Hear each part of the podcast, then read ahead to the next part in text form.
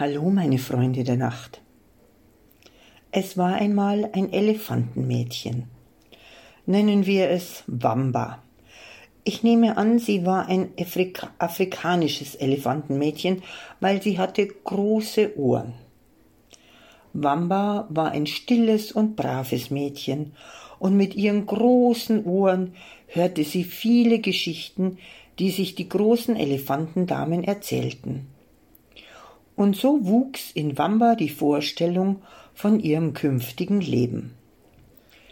Einen ansehnlichen Elefantenbullen kennenlernen, Elefantenbabys bekommen und diese in einer großen Elefantenfamilie großziehen.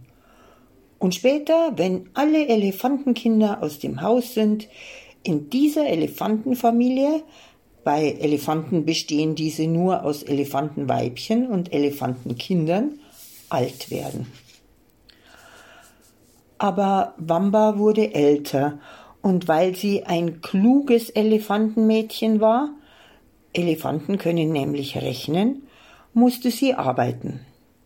Was so ein Elefant tatsächlich arbeitet, kann ich euch nicht sagen, aber es war halt so. Irgendwann lief ja auch ein Elefantenbulle über den Weg, und da waren sie dann auch schon die Elefantenbabys.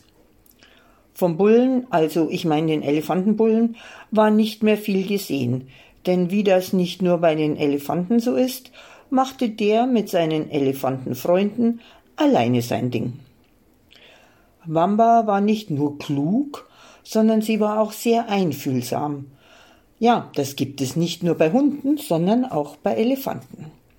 Und weil dem so war, wurde sie auch schnell zur Anführerin der Elefantenfamilie ernannt.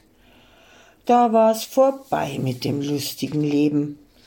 Kein nach Elefantenbullen geschaue mehr, kein die weite afrikanische Welt alleine erkunden. Jetzt hieß es die Truppe zusammenhalten, Aufgaben verteilen, trösten, Streit schlichten und immer für einen gefüllten, gefüllten Kühlschrank sorgen, bei den Elefanten natürlich rein vegetarisch. Es kam, wie es kommen musste.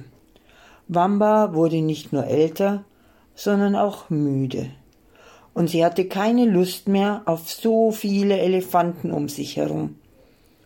Und so legte, ach nein, Elefanten stehen ja meistens, also stellte sie sich unter einen Baum und ließ die Herde an sich vorbeiziehen. Sie sah ihnen hinterher und fühlte sich nicht alleine, sondern befreit und neugierig neugierig auf Neues. So zog Wamba in die Welt hinaus. Na, wenn man es genauer nimmt, dann ruhte sie sich die meiste Zeit aus, stehend unter einem Baum und träumte. Sie hatte endlich Zeit zu träumen.